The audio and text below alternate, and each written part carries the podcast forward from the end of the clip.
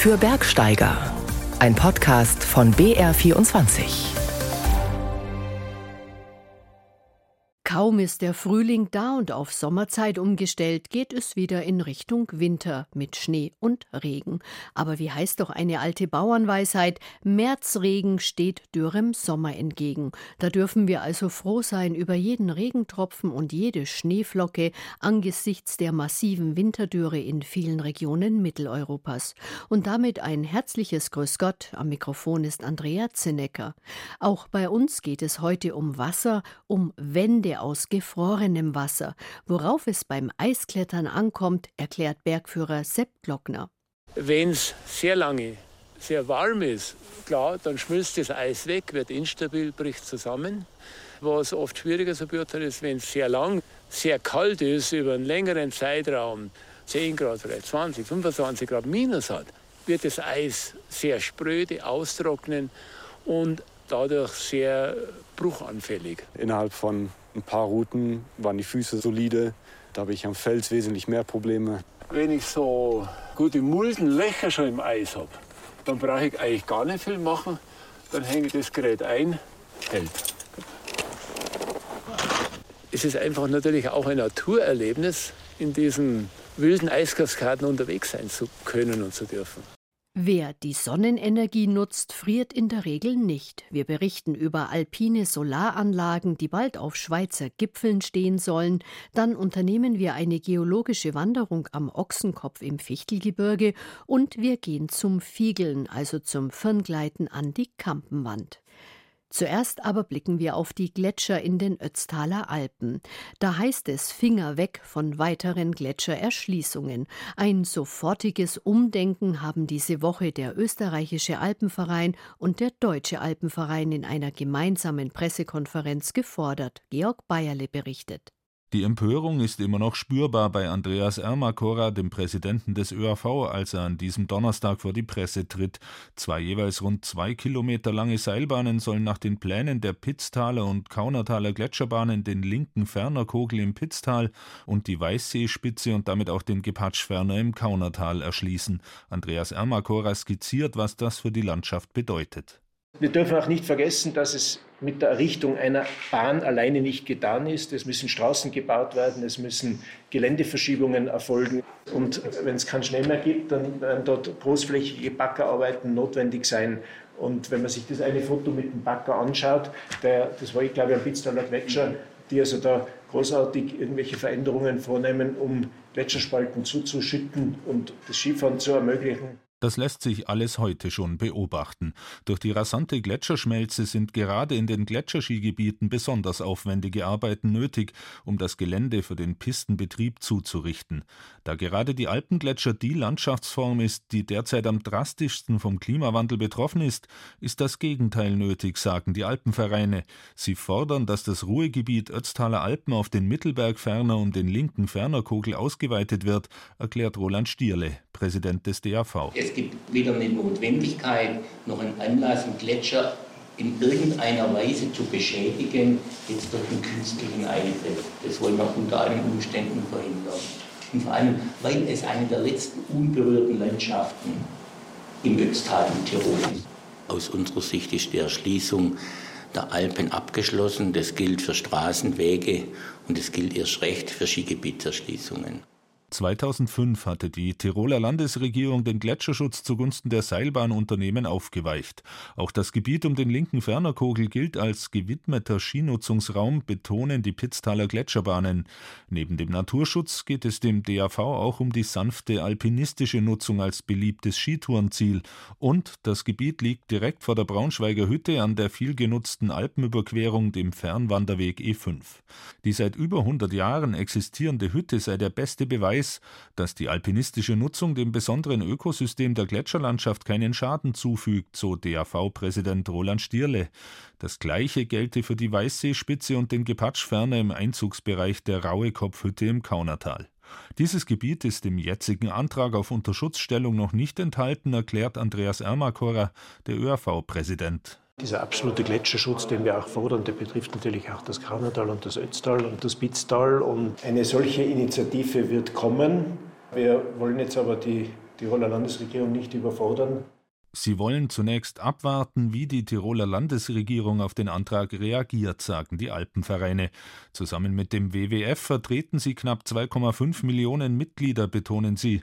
Die Tiroler Landesregierung befindet sich derzeit in einem sogenannten Feststellungsverfahren, in dem geprüft wird, welche Gutachten und Genehmigungspflichten die Gletscherbahnen für ihr Vorhaben einhalten müssen. Damit ist die Debatte eröffnet, wie es mit den bisher unberührten Gletschergebieten in Tirol weitergehen soll. Die Gletscherehe zwischen dem Ötztal und Pitztal ist bereits vom Tisch. Nun geht es um die geplante Gletschererschließung zwischen dem Pitztal und Kaunertal. Wir bleiben dran und jetzt noch im Pitztal. Skitourengeher, Stichwort Wildspitze, kennen natürlich das Taschachhaus, im Sommer DAV Ausbildungsstützpunkt für alpine Hochtouren. Eiskletterer dagegen kennen die Taschach-Schlucht, denn sie ist neben dem Matrayer Eispark in Osttirol einer der besten Eisklettergärten in Österreich. In der schattigen Schlucht gibt es leichte bis schwere Touren, darunter zum Beispiel das überhängende Dynamitwandel, insgesamt an die 60 Linien, also ein perfektes Trainingsgelände. Für das Magazin Bergauf, Bergab im BR Fernsehen hat meine Kollegin Elena Blume in der Taschachschlucht einen Selbstversuch im Eisklettern unternommen. Elena, wie kalt war es denn? Hast du arg gefroren? Also erstaunlicherweise habe ich nicht so stark gefroren, wie ich es befürchtet habe, einfach weil wir alle Jacken, die wir irgendwie hatten, angezogen haben und ich glaube, die Aufregung hat auch dazu beigetragen, dass uns relativ schnell relativ warm wurde. Eisklettern im Selbstversuch, ein Thema morgen Abend in Bergauf, Bergab im BR Fernsehen. Elena, du kommst ja aus Niedersachsen, wolltest aber schon immer nah an den Bergen wohnen, lebst jetzt seit gut einem Jahr südlich von München und arbeitest seit Oktober für Bergauf, Bergab und für die Bergmenschen. Eigentlich ist Bouldern und Felsklettern dein Ding. Nun hast du mal das Eisklettern ausprobiert. Hat dich das große Überwindung gekostet? Überwindung nicht wirklich, weil ich die Höhe und das Klettern am Seil ja schon kenne. Ähm, auch das Klettern im Vorstieg eigentlich. Und deswegen war ich sehr beruhigt, dass wir im Top Rope geklettert sind. Ich glaube, die größte Überwindung war tatsächlich den Frontalzacken an den Steigeisen zu vertrauen. Und das hat dann irgendwann funktioniert, aber man musste schon wirklich sich Zeit lassen, um ein Gefühl dafür zu bekommen. Welche Route seid ihr denn da geklettert und wie hoch war die Route? Ich habe was im Ohr von 15 Meter. Genau, wir waren an so einem Eisschild, also wo das Eis am Felsen angewachsen ist und das war ungefähr 15 Meter hoch. Und für uns natürlich konnten wir den Schwierigkeitsgrad erstmal gar nicht einschätzen, weil es ja Winter-Schwierigkeitsgrade sind. Und wie wir dann im Anschluss erfahren haben, war es wohl eine 2, also wirklich das Einfachste, was es gibt. Aber für uns war es in dem Moment natürlich trotzdem ziemlich aufregend und überhaupt gar nicht vergleichbar zu Kletterschwierigkeitsgraden. Und wie ungewohnt war dann denn der Einsatz von den Eisgeräten? Also ich hatte noch nie ein Eisgerät in der Hand und war super überrascht, wie schnell ich mich damit zurechtgefunden habe. Also sowohl das Reinhängen ins Eis, in diese Eistaschen und auch das Schlagen ins Eis ging nach einer kurzen Zeit erstaunlich gut. Ich hätte erwartet, dass es viel, viel länger dauert, um dem zu vertrauen irgendwie. Aber es hat ja alles zum Glück bestens gehalten. Ist es denn im Eis schwieriger als im Fels zu erkennen, ob irgendwo was ausbrechen könnte? Also für mich als Felskletterer ist es schon deutlich schwerer im Eis zu lesen. Also Sepp, der klettert 40 Jahre und sagt, er braucht viele, viele Jahre Erfahrung, um das Eis zu lesen, wie er gesagt hat. Und da stimme ich ihm schon zu. Also das würde ich jetzt nach einer Woche nicht mal mich trauen, ganz alleine zu entscheiden, dass das Eis jetzt hält oder nicht. Also ich glaube, da macht es Sinn, wenn man viele Monate oder Jahre mit äh, Eiskletterern unterwegs ist. Und man soll den Körper ja nicht vom Eis wegdrücken. Gerade auch wenn man Eisschrauben eindreht, gelingt das auf Anhieb? Dass es nicht auf Anhieb gelingt, sieht man auch im Film auf jeden Fall. Im Prinzip ist die Klettertechnik ja relativ ähnlich zum Felsklettern. Das heißt, man konnte den Schwerpunkt schon gut an der Wand halten, bis auf den Moment, wo ich dann wirklich die Eisschraube ins Eis gedreht habe. Und das funktionierte am Boden auch total gut. Aber wenn man dann auf diesen Frontalzacken steht und an einem Eisgerät hängt und dann die Eisschraube ins Eis dreht, wird es schon ziemlich spannend, äh, was dann passiert. Also man möchte es natürlich möglichst effizient, möglichst schnell ins Eis drehen. Aber so richtig funktioniert hat es nicht immer. Wie groß ist denn die Faszination, also das Naturerlebnis beim Eisklettern? Wie hast du das empfunden? Das war ein ziemlich neues Erlebnis, weil ich eigentlich im Winter viel auch in der Halle klettern bin und nie im Eis unterwegs war, also diesen Eisbezug auch heimatbedingt gar nicht unbedingt hatte. Und deswegen fand ich es in vielerlei Hinsicht eine ziemlich spannende und neue Erfahrung. Und ich glaube, das sieht man auch an den Bildern. Einfach diese Eiskaskaden, von denen Sepp ja auch spricht, sind einfach super schön anzuschauen, aber auch anzuhören, wenn man zum Beispiel mit dem Eisgerät dagegen klopft und sich das sehr, sehr zerbrechlich anhört teilweise. Also ich war schon fasziniert in äh, vielerlei Hinsicht. Also auch eine sehr spezielle Klangwelt. Was war denn die wichtigste Erfahrung, die du mitgenommen hast? Ich glaube, dass man sich bei alpinen Aktivitäten nicht überschätzen sollte. Also auch wenn man, sage ich mal, vom Klettern kommt, auch an Felsen klettert, dass das Eisklettern doch mal was völlig anderes ist und dass man schon immer einen Experten dabei haben sollte und viel von denen lernen kann. Also weil das ist ja nicht nur ein Sport, der in der Halle stattfindet, sondern die Natur ist ja eine ganz große Komponente und bei solchen Geschichten ähm, finde ich es extrem wertvoll, wenn man Menschen dabei hat, die das schon viele Jahre machen. Hand aufs Herz, Elena, wirst du weiter Eisklettern oder bleibst du doch lieber im Fels? Ich glaube, ich werde die Erfahrung ganz lange mittragen, aber weiterhin werde ich im Fels klettern, schätze ich mal, weil ich finde, Klettern ist so ein Sport, da ist es schön, wenn man Sicherheit bekommt durch das regelmäßige Ausüben dieses Sports und Eisklettern kann man halt nur zwei, drei Monate im Jahr machen. Vielleicht in Zukunft leider noch weniger, das weiß ich nicht. Aber ich denke, ich bleibe beim Felsklettern, weil ich mich da einfach durch das regelmäßige Training irgendwie sicherer fühle. Eisklettern im Selbstversuch, ein Thema im BR Fernsehen im Magazin Bergauf, Bergab um 18.45 Uhr. Vielen Dank, Elena Blume, für deine Eindrücke. Sehr gerne, danke. Vom Eis in die Sonne und zur Solarenergie. Da beschreiten die Eidgenossen neue Wege. Auf Schweizer Gipfeln, vor allem im Wallis und in Graubünden, sollen quadratkilometerweise alpine Solaranlagen errichtet werden. Sie liefern auch im Winter gut Strom, weil sie meist über der Nebeldecke liegen, bei Kälte sehr effizient sind und von Reflexionen durch den Schnee profitieren. Das zeigt eine Versuchsanlage bei Davos. Im Walliser Saflischtal ist eine 700 Fußballfelder große Solaranlage geplant und auf der Mutzsee-Staumauer im Kanton Glarus produzieren seit August Solarmodule auf rund 2500 Metern Höhe Strom. Doch der Widerstand von Anwohnern und Landschaftsschützern gegen Solaranlagen auf Alpengipfeln bleibt nicht aus. Katrin Hondel über die Sonnen- und Schattenseite von hochalpiner Photovoltaik. Über den Simplon-Pass geht es mit dem Postauto nach Gondo, ein kleines Waliser Dorf direkt an der Grenze zu Italien. Hier hat Renato Jordan Großes vor. Hoch über dem Dorf will der Künstler, der selbst aus Gondo stammt, Gondo Solar errichten. Das erste Solarkraftwerk in den Schweizer Bergen. Renato zeigt auf die gigantische Felswand, die hinter den Dorfhäusern in den knallblauen Himmel ragt. Dieser Fels da, das ist der Rudochucco, heißt er. Und da oben drauf ist ein Hochplateau.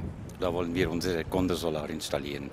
Gondosolar, eine alpine Solaranlage, so groß wie 14 Fußballfelder auf 100.000 Quadratmetern Fläche, soll mit Photovoltaik für mehr als 5000 Haushalte Strom erzeugt werden.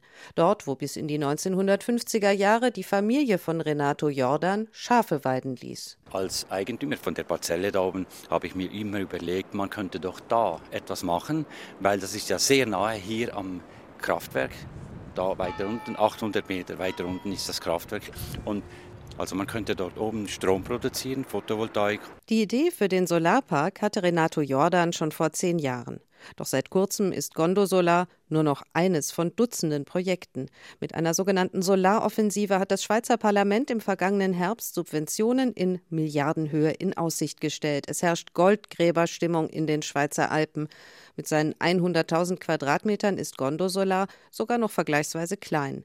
Beim Bergdorf Grenjolz, ebenfalls im Kanton Wallis, ist ein 3,4 Quadratkilometer großer Solarpark geplant, also eine Fläche von 476 Fußballfeldern voll mit Solarpanels. Landschafts- und Naturschutzorganisationen in der Schweiz sind entsetzt über die alpinen Großprojekte. Sebastian Moos arbeitet beim Verein Mountain Wilderness Schweiz in Bern. Unter dem Motto Energiewende ja, Gondosolar nein, macht er mobil gegen das von Renato Jordan initiierte Photovoltaikprojekt. Weil es eine gute Idee ist am völlig falschen Ort aus unserer Sicht. Wir brauchen die Energiewende. Wir von Mountain Wilderness Schweiz stehen da zu 100 Prozent dahinter, setzen uns seit 30 Jahren, seit unserem Bestehen dafür ein. Aber aus unserer Sicht gibt es genügend Flächen im bebauten Gebiet, auf Gebäuden, Dächern, Fassaden, um mit Photovoltaikanlagen die Energiewende zu schaffen. und wir dürfen ja nicht jetzt in diese letzten wilden Räume hinausgreifen. Mit alpinen Photovoltaikanlagen allerdings lässt sich sehr viel mehr und effizienter Strom produzieren. Drei bis viermal mehr als auf gleich großen Flächen im Mittelland, sagen Forscher der ETH Zürich, auf die sich auch Gondo-Solar-Initiator Renato Jordan beruft. Es ist der optimale Ort, auch weil es so hoch ist ist natürlich die Atmosphäre sehr dünn und dadurch kann natürlich die Sonne viel besser durchgehen. Wenn Sie ins Mittelland gehen, da gibt es natürlich sehr viele Dächer und Fassaden, das ist klar, aber die sind alle im Nebel. Während Naturschützer protestieren, haben die Menschen in Gondo nichts gegen das Großprojekt oben auf ihrem Hausberg. Das sei doch eine gute Sache, sagen die Männer in der Dorfkneipe. Weil das ja reiner Strom ist, mit der Sonnenenergie. Und es stört auch niemand dort oben, weil von hier aus sieht man es ja nicht. Da oben, ja, man stört die Natur, das ist schon so. Aber ähm, ich finde, der Ausgleich oder der Mehrwert, den wir dadurch haben, ist viel größer. Und ein Schritt in die Zukunft. Gondo hat 74 Einwohner. Bei einer Urversammlung stimmten alle für das geplante Solarkraftwerk. In der Schweiz ist vom Solarexpress die Rede. Wie schnell es nun aber tatsächlich gehen wird mit der Realisierung der alpinen Photovoltaikanlagen, ist noch unklar. Gerade hat sich die Große Kammer des Schweizer Parlaments, der Nationalrat, gegen beschleunigte Genehmigungsverfahren ausgesprochen. Damit könnten einige der eilig lancierten Großprojekte schon wieder auf der Kippe stehen. Solarpark-Pionier Renato Jordan ist allerdings überzeugt, Gondo Solar wird kommen. Wir schaffen das. Im Flachland spürt man, dass der Frühling nicht mehr aufzuhalten ist, doch während es unten grünt und blüht, liegt oben in den Bergen noch Schnee. Zum richtigen Wandern ist es noch zu früh, für Ski- und Schneeschuhtouren eher zu spät in diesem Jahr. Zumindest in den bayerischen Bergen ist die Saison zu Ende.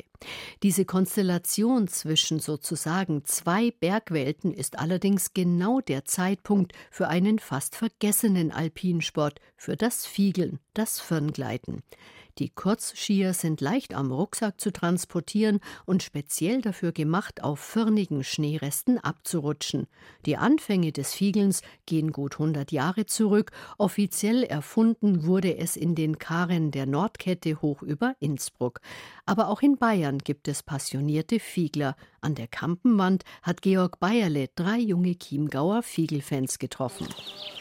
Für viele Bergsportler ist diese Jahreszeit nicht Fisch, nicht Fleisch.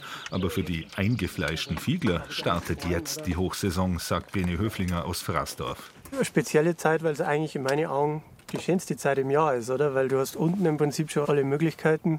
Es ist grün, kannst Radl fahren und am Berg hast du halt nur einen Schnee. Und vor allem nicht irgendeinen Schnee, sondern in der Regel einen geilen Schnee. Also auf dem Firn ist er viel mehr verlassen wie auf dem Powder heutzutage. Und so schnallen sie die Firngleiter an die Rucksäcke, etwas breitere Kurzski. Marinus fährt ein Modell, das vom Antiquitätenhändler stammen könnte. Zwei breite Bretteln mit rotem Ferrari-Lack der 80er, primitiver Bindungsschnalle und zerkratzter Kante. Ich habe die historischen, originalen Fiegel mit Alukanten hinten zum Bremsen ohne Teilierung, da gibt es eigentlich nur geradeaus. Marinus, Bene und Markus machen sich auf den Weg auf ihren Hausberg, die Kampenwand, auf einem der schönsten Anstiege auf diesen beliebten Wanderberg von Hintergschwend aus. Nach einer Stunde öffnet sich der weite Blick über den Chiemsee. Das Wetter ist durchwachsen, der gezackte Gipfelkamm steckt in Wolken und alles schaut auf den ersten Blick recht braun und grau aus, aber man muss nur genau hinsehen, findet Marinus. Wenn ich mir überlege, wir sind halt bei Sonnenschein losgegangen. Zwischenzeitlich waren gelbe Wolken am Himmel, jetzt waren schwarze Wolken am Himmel. Oben zirkt der Nebel rum, also es ist alles in Bewegung. Also farblos, trist oder eintönig ist in meinen Augen gar nichts heute. Und ich bin grundsätzlich ein Freund von den Jahreszeiten. Also ich finde es total geil, wenn die Natur in Bewegung ist.